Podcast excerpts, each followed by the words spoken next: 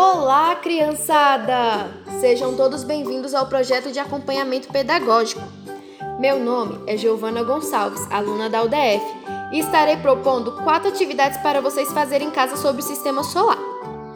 Para a realização dessas atividades, vocês irão precisar de folha branca, lápis de escrever e lápis de cor ou tinta.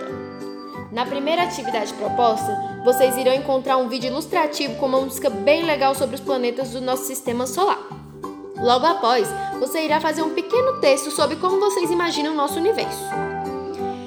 Na segunda atividade, vocês irão aprender com o auxílio do vídeo disponibilizado sobre os números ordinais e fará também uma atividade sobre eles.